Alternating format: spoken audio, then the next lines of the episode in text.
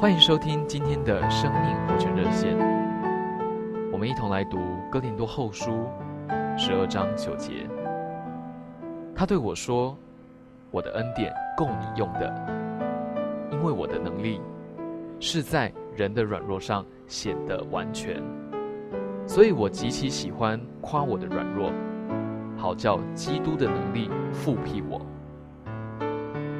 今天要和亲爱的弟兄姊妹们和朋友们分享一个小故事。在十八世纪的时候，英国有一位著名的大布道家卫斯理约翰，他是神大用的仆人，传福音很有能力，但他却有一个极其蛮横的妻子。有一天，卫斯理正在讲道，有许多听的人都受到感动。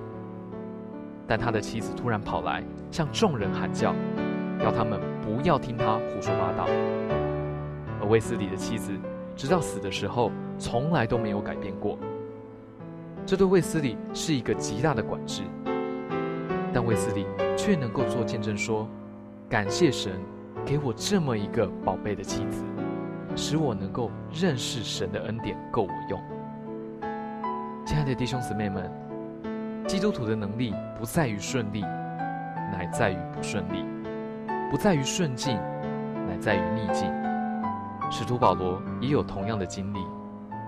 主没有答应保罗的祈求，把他身上的那根刺挪去，反而让这根刺留在他的身上。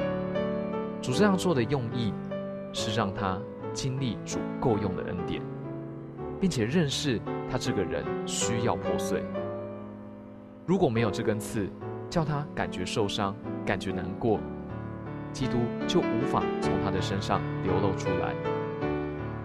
弟兄姊妹们、朋友们，盼望我们都能够领会，十字架乃是生命的出路。谁身上有十字架的破碎，谁的身上就会有生命的出路；谁的身上有破口，主的生命就能够从谁的身上流出去。愿我们都能够在各样的环境中经历十字架的破碎，经历神够用的恩典，经历基督的能力来复辟，成为神生命的出口。感谢您今天的收听，我们明天再见。